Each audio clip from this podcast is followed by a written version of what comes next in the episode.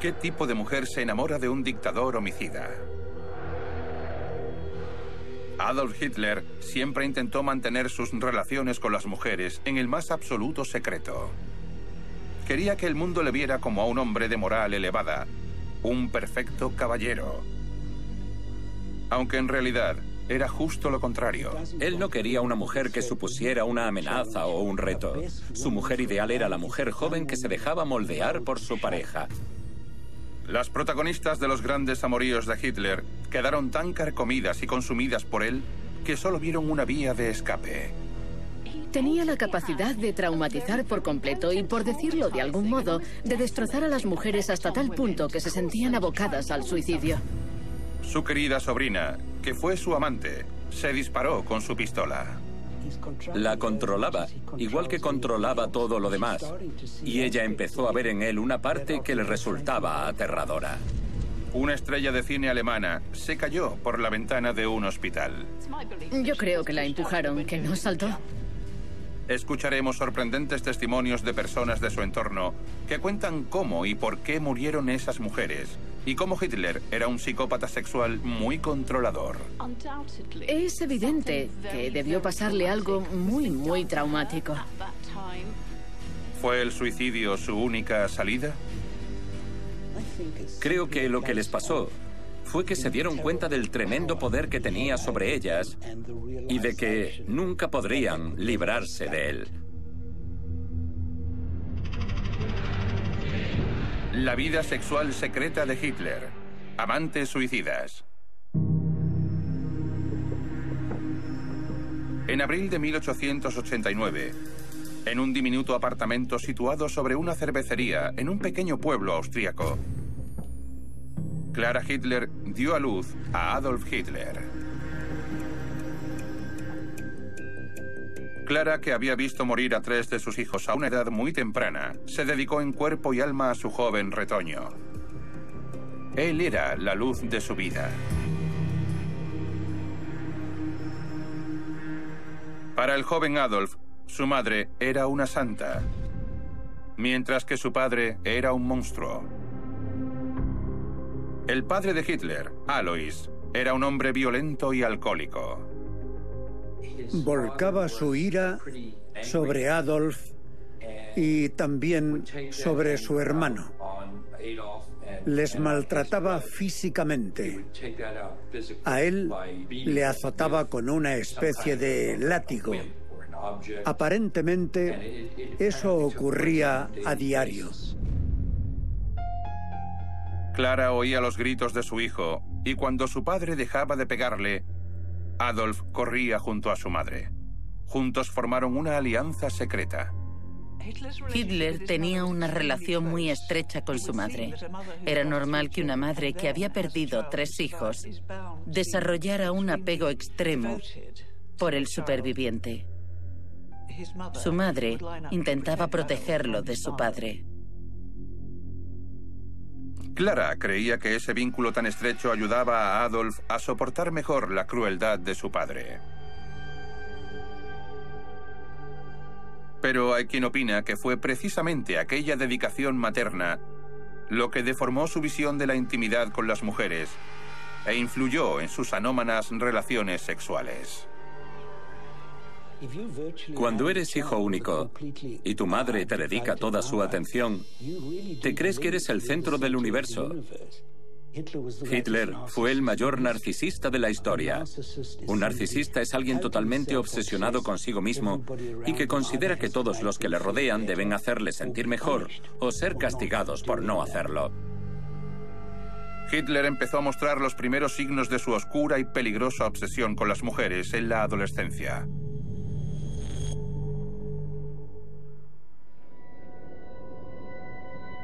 Cuando tenía 16 años y vivía en Linz, Hitler se encaprichó con una rica estudiante de música rubia llamada Stephanie Isaac. Ella era algo mayor que él, alta, elegante y judía. Su amigo de la infancia, August Kubitschek, aseguraba haber vivido de primera mano aquella primera obsesión de Hitler. Stephanie paseaba todas las tardes con su madre y Hitler esperaba en una esquina para verla pasar. Como nunca les presentaron formalmente, Adolf tuvo que conformarse con mirarla. Nunca llegó a hablar con ella. Desde el primer momento en que la vio, se vio incapaz de apartar la mirada de ella. El hecho de seguir a una mujer durante cuatro años y observarla desde lejos sin llegar a tener ningún tipo de contacto con ella encaja perfectamente con varios rasgos de su carácter. Para empezar, era un completo inadaptado social. No sabía interactuar con la gente a ningún nivel. Estaba totalmente obsesionado con ella. Y según Kubitschek, entraba en cólera cuando veía que atraía la atención de otros hombres, sobre todo si eran soldados del ejército austríaco. Hitler era un hombre de extremos. Amaba y odiaba sin mesura. Esa devoción le llevó a seguirla, a admirarla desde lejos, pero nunca se atrevió a romper el hechizo acercándose a ella. Viendo que Stephanie no respondía a sus inquietantes e intensas miradas, ideó un plan letal impulsado por la rabia.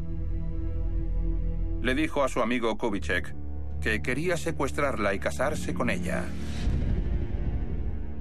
Tras darle un par de vueltas, comprendió que no podía mantenerla. Así que pensó que sería mejor que ambos saltaran al Danubio en un horrible suicidio pactado. Su reacción ante esa relación es interesante por varios motivos. El primero es, obviamente, lo operístico de su plan, ya que a Hitler le volvía loco Wagner. Pero además creo que aquella fue la primera muestra de la profunda y omnipresente obsesión que tenía con la muerte. La muerte formaba parte de todos sus planes. Eso fue algo muy recurrente durante toda su vida. Concretamente, la idea de, si las cosas no salen bien, me suicidaré. El mundo debe acudir a mí, si no, me voy. Hitler no llevó a cabo su malvado plan. Y según August Kubitschek, en los cuatro años en los que acechó a Stefan y Isaac, nunca intercambiaron ni una sola palabra.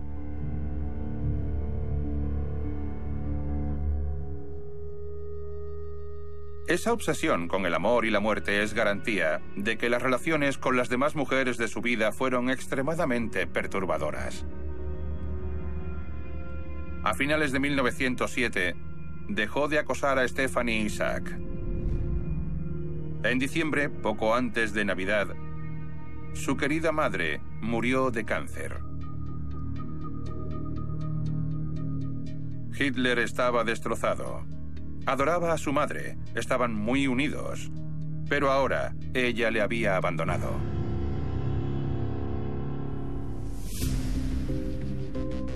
En 1908 se trasladó de Linz a Viena, donde tuvo que apañárselas para sobrevivir. Incluso llegó a vivir en un albergue para hombres. Quería ser pintor, pero fue rechazado dos veces en la Escuela de Bellas Artes se mantenía a flote vendiendo postales de lugares turísticos alemanes que él mismo pintaba. En 1915, y después de que el ejército austríaco le rechazara por motivos de salud, entró en el ejército alemán para luchar contra la Triple Entente. Cuando la guerra acabó, el soldado Hitler estaba destrozado por la derrota de Alemania. Obviamente estaba enfadado y amargado, y se le ocurrió la idea de la puñalada por la espalda. Él creía que Alemania no llevaba las de perder en la Primera Guerra Mundial, que lo estaba haciendo bien, pero fue apuñalada por la espalda por los judíos, los socialistas, por todo un trasfondo de personas que no estaban comprometidas con los intereses de Alemania, aunque fuesen alemanes. Hitler encontró una vía para canalizar su odio en el virulento antisemitismo de la derecha alemana. Se unió a un pequeño grupo de desencantados nacionalistas alemanes que conformaban el Partido Obrero que se convertiría en el partido nazi. Sus ideas eran bastante delirantes y cuando estás inmerso en círculos de extrema derecha te permites hablar sin tapujos de manera racista y tienes acceso a mucha literatura de esta índole.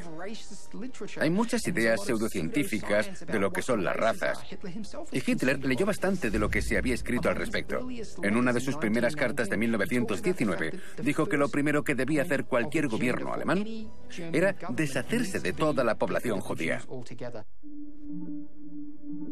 Según fue consolidando su posición en el partido nazi, Hitler buscó nuevas figuras maternas con las que reemplazar a su querida madre.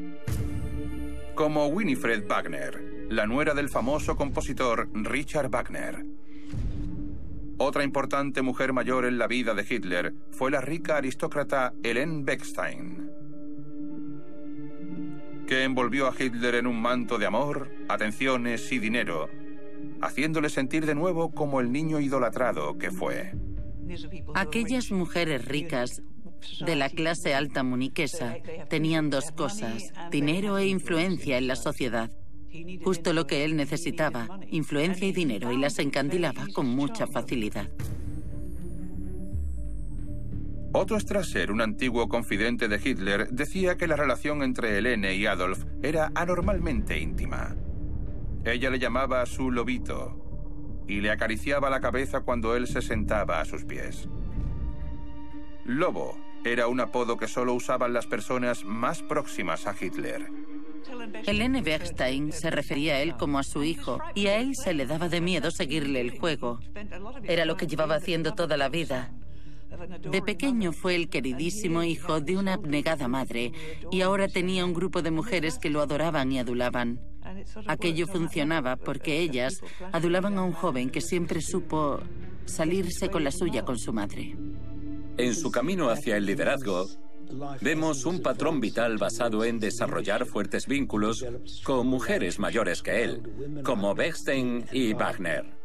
Este hecho concuerda con una patología subyacente causada por no haber pasado página tras la muerte de su madre y la necesidad de tener figuras maternales a su alrededor que le mimaran y apoyaran. Pero puede que se tratase de algo más que mimos y apoyo. El guardaespaldas de Hitler, Bruno Wesche, aseguraba que la relación entre Helene Bechstein y su lobo excedía los límites maternales. En una entrevista concedida en 1974, Goethe dijo que a cambio de su patrocinio, Hitler desplegaba todos sus encantos con ellas y ellas bebían los vientos por él. También aseguró que el Führer había tenido relaciones sexuales con Helene para que continuara dándole dinero.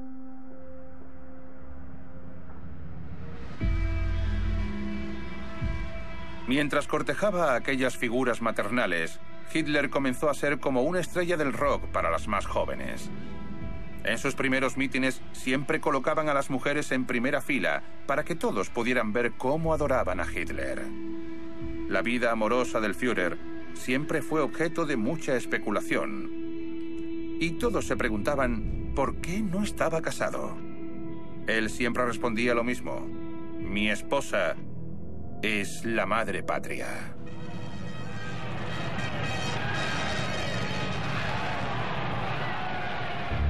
Hacia 1923, Hitler ya era líder indiscutible del partido nazi.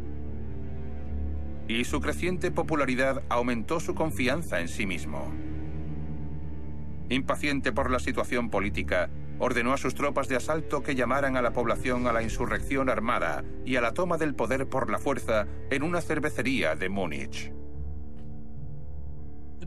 El putsch de Múnich fue más una declaración de intenciones que un intento por hacerse realmente con el poder en el sur de Alemania. Pero ya muestra que era alguien a quien le gustaba arriesgarse, tal como demostró una y otra vez más adelante. Su gran plan consistía en hacerse con el control del gobierno muniqués para marchar después rumbo a Berlín y derrocar al gobierno federal pero no lo logró. Fue arrestado y sentenciado a nueve meses de cárcel por traición. Él sabía que podía acabar en la cárcel por tratar de hacerse con el poder en la región. Pero era algo que estaba dispuesto a aceptar. Lo veía como una ocasión para poner en barbecho sus ideas. De hecho, fue allí donde escribió Mein Kampf y pulió su ideología política. Cuando salió de la cárcel, Hitler volvió a su refugio de montaña, el Nido del Águila, en Berchtesgaden. Fue aquí, en este pueblo de las montañas, donde vio por primera vez a María Reiter. La bella y rubia María trabajaba en la tienda de ropa de su familia cuando vio a Adolf por primera vez.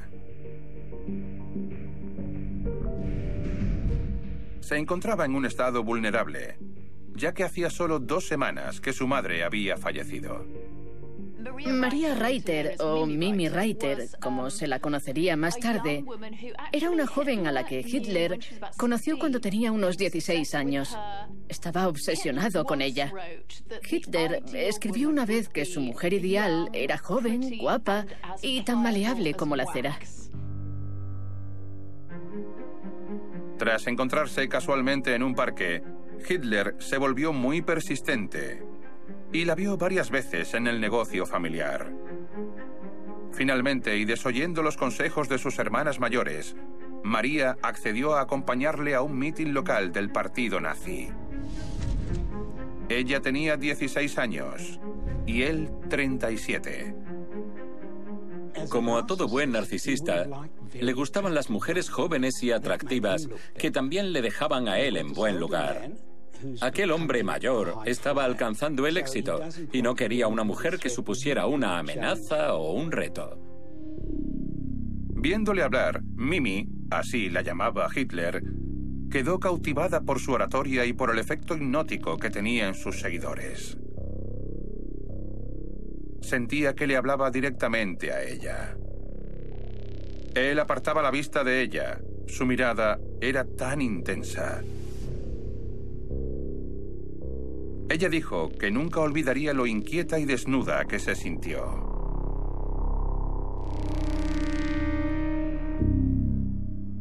Después, ambos disfrutaron de una íntima cena. Para la joven Mimi, aquello era embriagador. Hitler sabía perfectamente lo que hacía fijándose en una chica que podía ser su hija.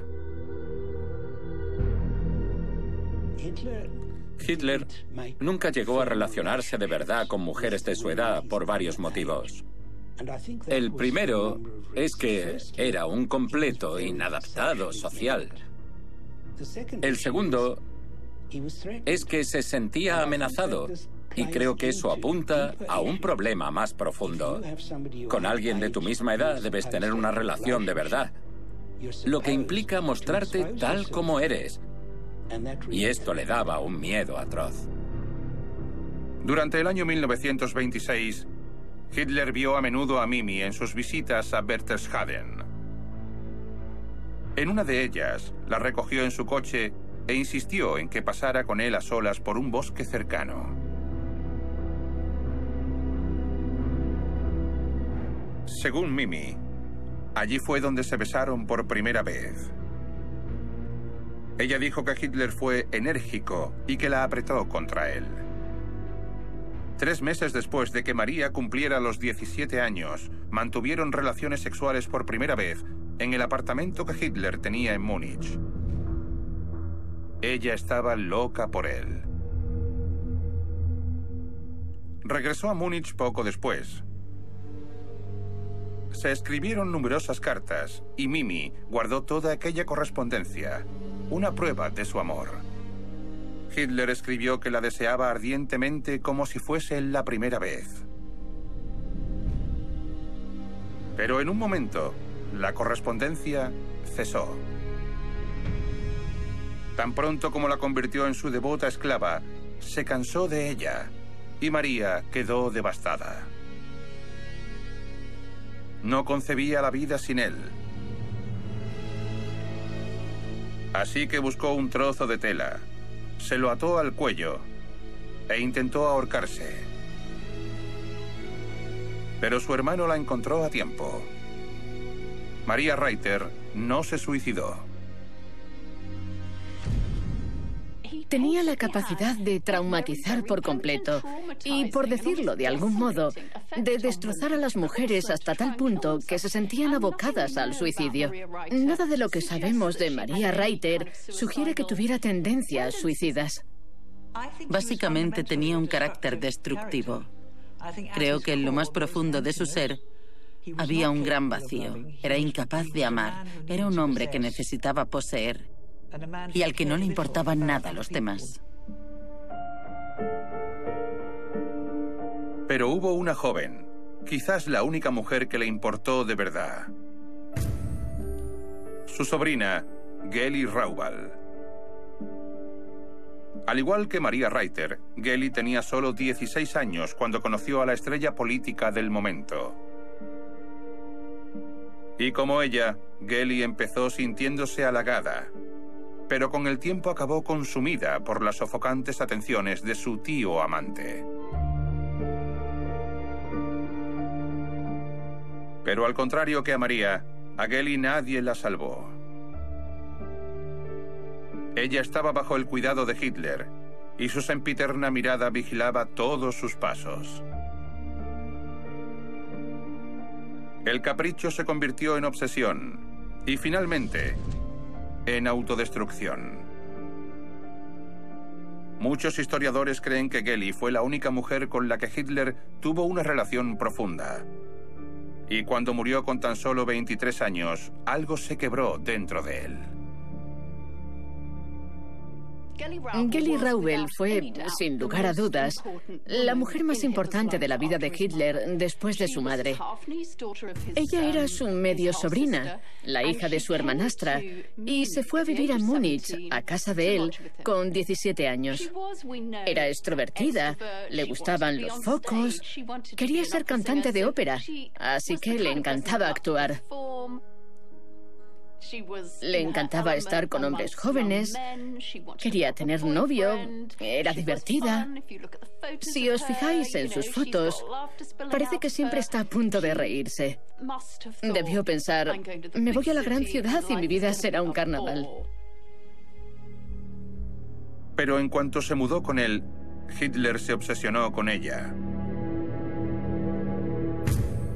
Un antiguo amigo de Hitler, Ernst Hafstangel, Decía que lo tenía hechizado. Decía que era una pequeña furcia descerebrada, carente de ideas y de carácter, y que nunca dio la impresión de corresponder a la depravada ternura de Hitler.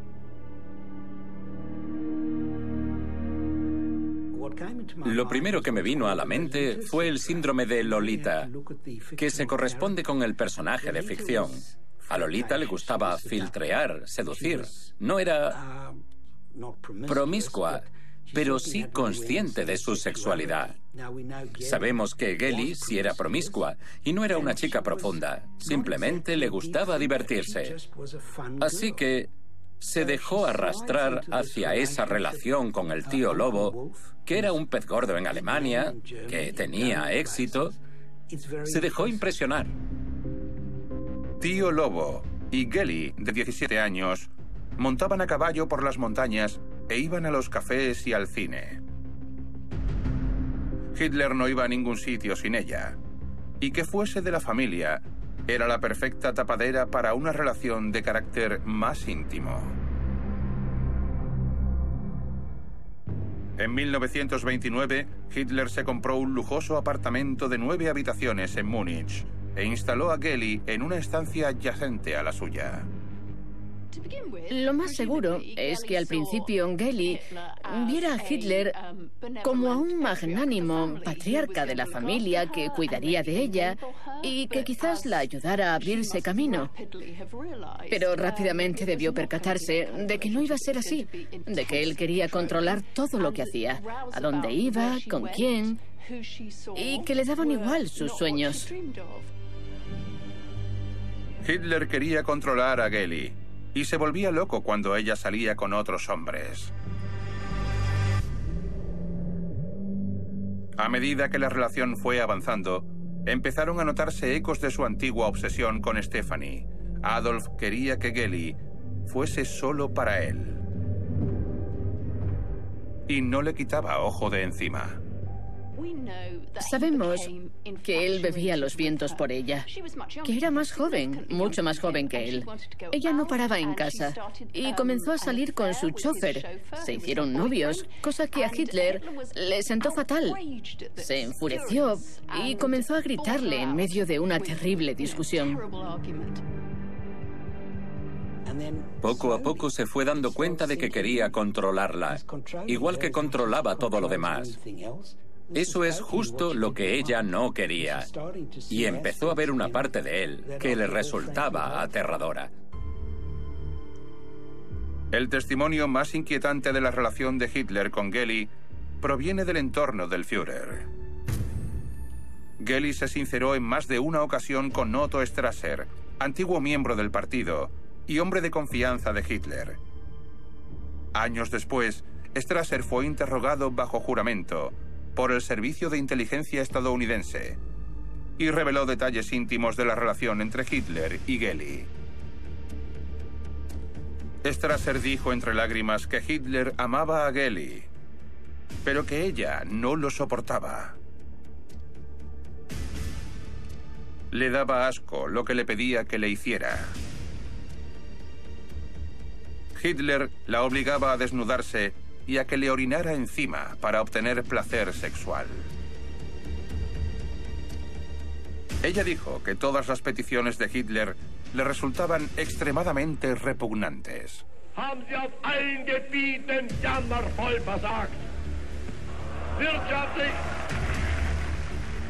Aquella supuesta tendencia del tío Alfie, como le llamaba Gelly, de dejarse humillar por su joven sobrina, podía frenar su veloz ascenso al poder.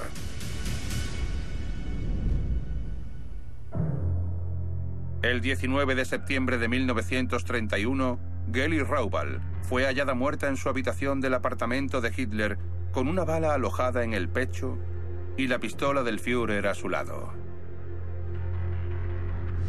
Hitler y Gelly estuvieron seis años juntos. ¿Por qué murió la sobrina de 23 años de Hitler?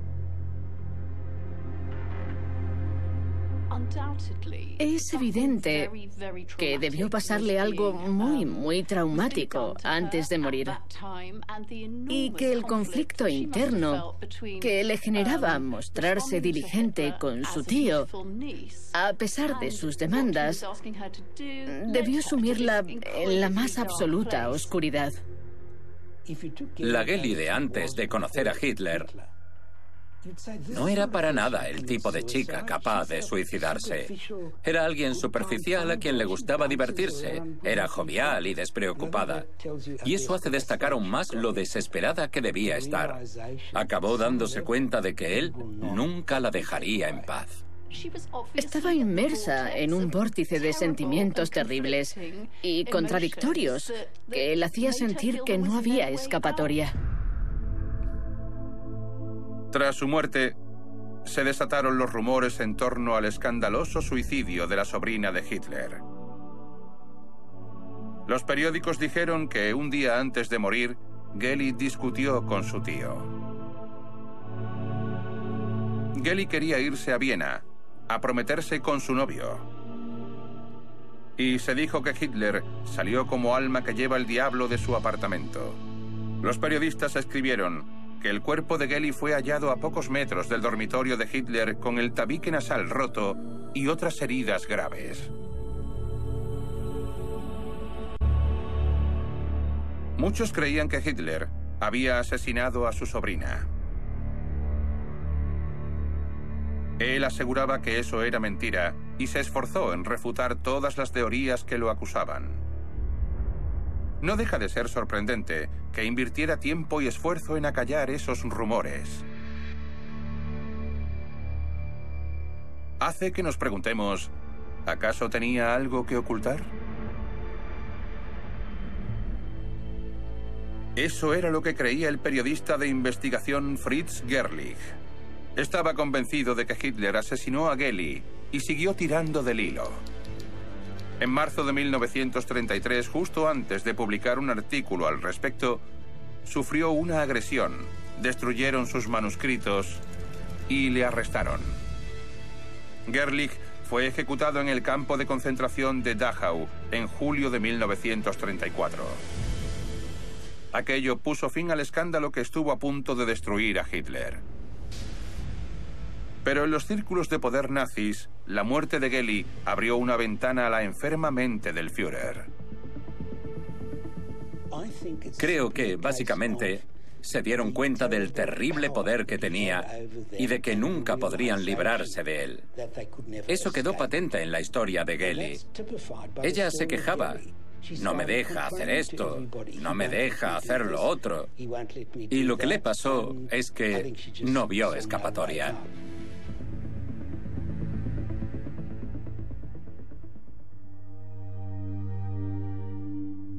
Un año después de la muerte de Geli Raubal, Hitler empezó a cortejar a una nueva amante.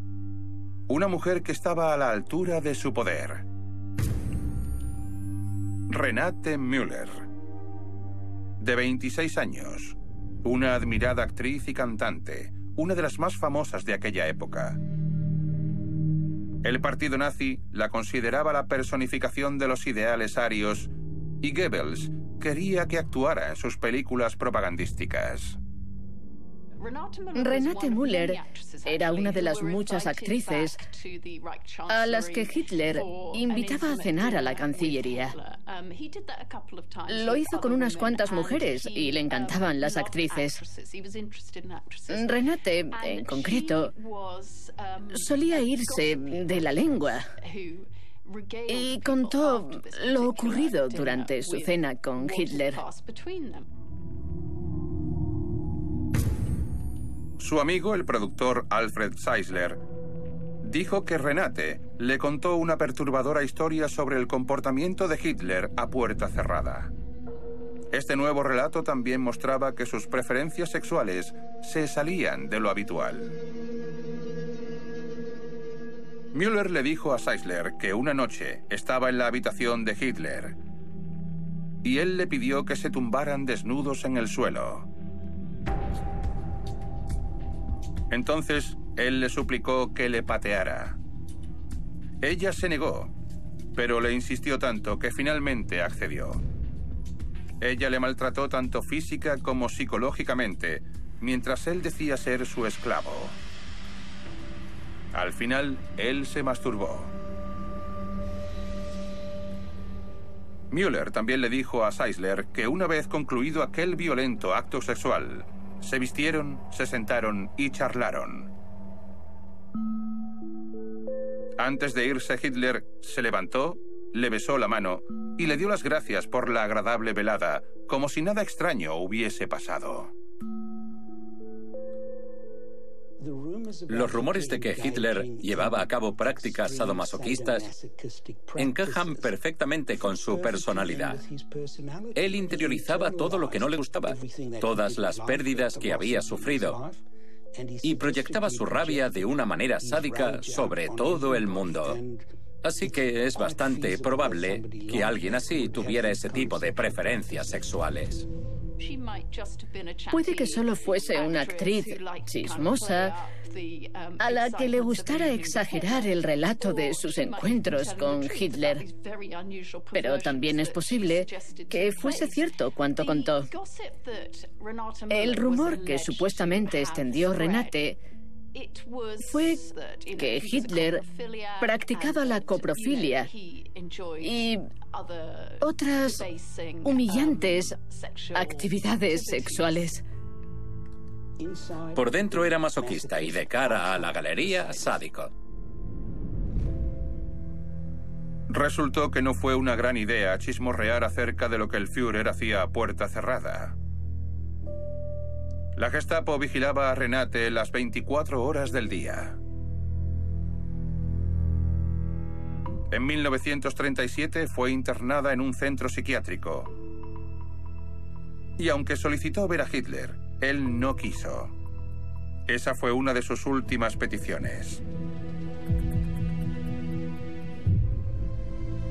Desde una de las ventanas del piso de arriba, Renate vio a cuatro oficiales de las SS entrando al centro. Poco después, cayó por la ventana y murió. La muerte de Renate fue terrible. Estaba ingresada en una clínica por una supuesta depresión y se cayó por la ventana. Pero, curiosamente, muchos enemigos del régimen también murieron por caer desde una ventana. Era un método de asesinato bastante habitual en el Tercer Reich. Yo creo que la empujaron, que no saltó. Había avergonzado al Führer. Había dicho cosas escandalosas. Y creo que ese fue el motivo por el que la mataron. Renate Müller fue una víctima más de la vida amorosa de Adolf Hitler.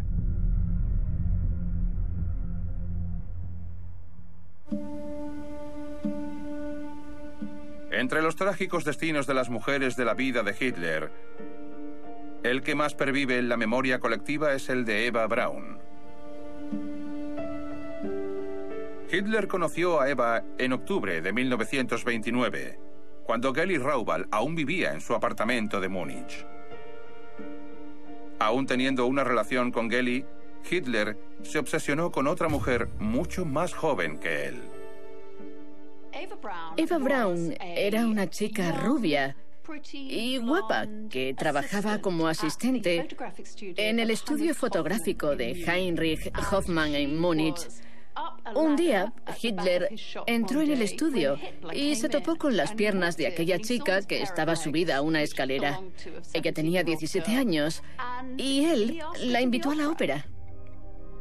Hitler se presentó como señor Lobo, ocultando su verdadera identidad. Y al igual que Renate Müller, Eva le rechazó al principio.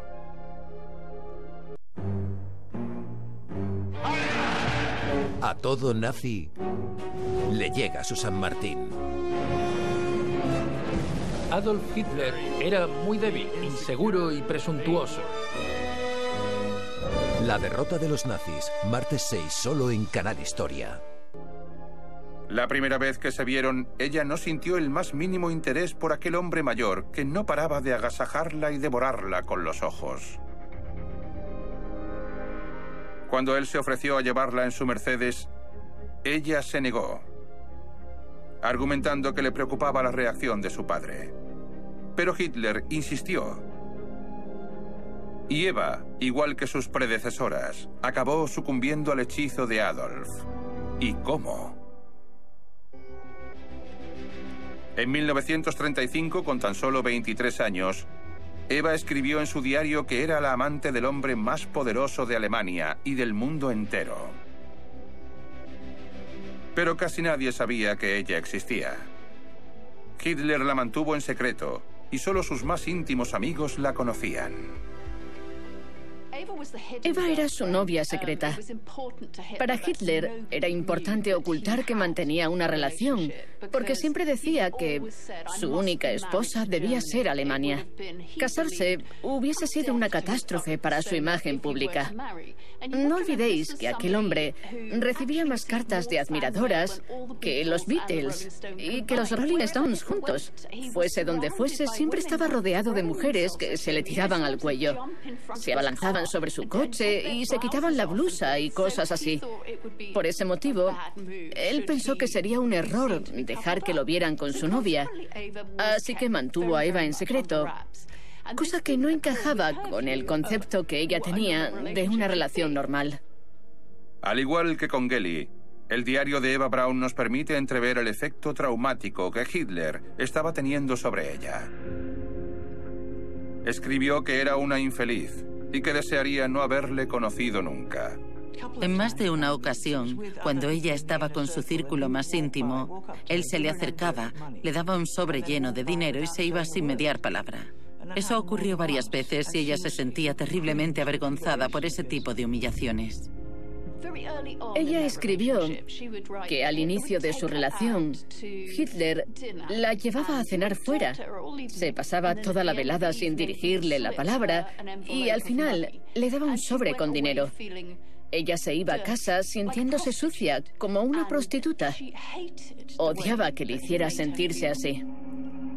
Uno de los fragmentos más abrumadores de su diario nos muestra lo frágil que era su salud mental. En él escribió que se tomaría 35 pastillas, cantidad que según ella bastaría para matarla. Durante los dos primeros años de relación, Eva trató de suicidarse en dos ocasiones. Y en cierto modo ahí cambiaron las tornas.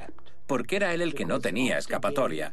Después de lo de Gelly, si otra de sus amantes se suicidaba, la opinión pública se le echaría encima.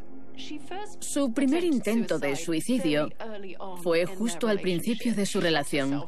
Se disparó con una pistola, pero erró el tiro. Fue más que nada una llamada de atención. Más tarde, lo volvió a intentar con somníferos. Aquellos intentos de suicidio suponían un alivio temporal para ella, ya que Hitler se mostraba más atento, aunque solo fuese por evitar un escándalo político. Pero creo que con el tiempo se dio cuenta de que su sueño de vivir juntos nunca se haría realidad. Al igual que con Gelly y Mimi, Hitler obligó a la joven Eva a tomar medidas desesperadas y trágicas. Se especuló mucho sobre la vida sexual de Eva y Hitler, que al parecer no era en absoluto satisfactoria. Según el médico de Hitler, el doctor Morel, Eva Braun estaba tan frustrada a nivel sexual que le pidió que le inyectara hormonas para subirle la libido. Albert Speer, que le tenía mucho cariño a Eva, la vio llorar un día y le preguntó qué le ocurría. Ella le contó que Hitler le había dicho que se buscara otro porque él no podía satisfacerla. Speer dedujo que Hitler ya no podía satisfacerla sexualmente. En abril de 1945, Eva Braun se instaló en el búnker del Führer, situado bajo la Cancillería, para estar con Hitler. A medida que se fue acercando el final, él les pidió a todos que se fueran, incluida a Eva. Cuando llegó la noticia de que había que rendirse, Hitler les dijo a todas las mujeres que se marcharan. Eva se levantó y le dijo, ¿por qué me dices eso si sabes que no voy a abandonarte? Entonces Hitler se acercó a ella e hizo algo que nadie había visto nunca. La besó en los labios. En el ocaso de la guerra, Eva Braun logró cumplir su sueño de convertirse en la esposa del Führer alemán. Adolf Hitler y Eva Braun se casaron en aquel búnker subterráneo.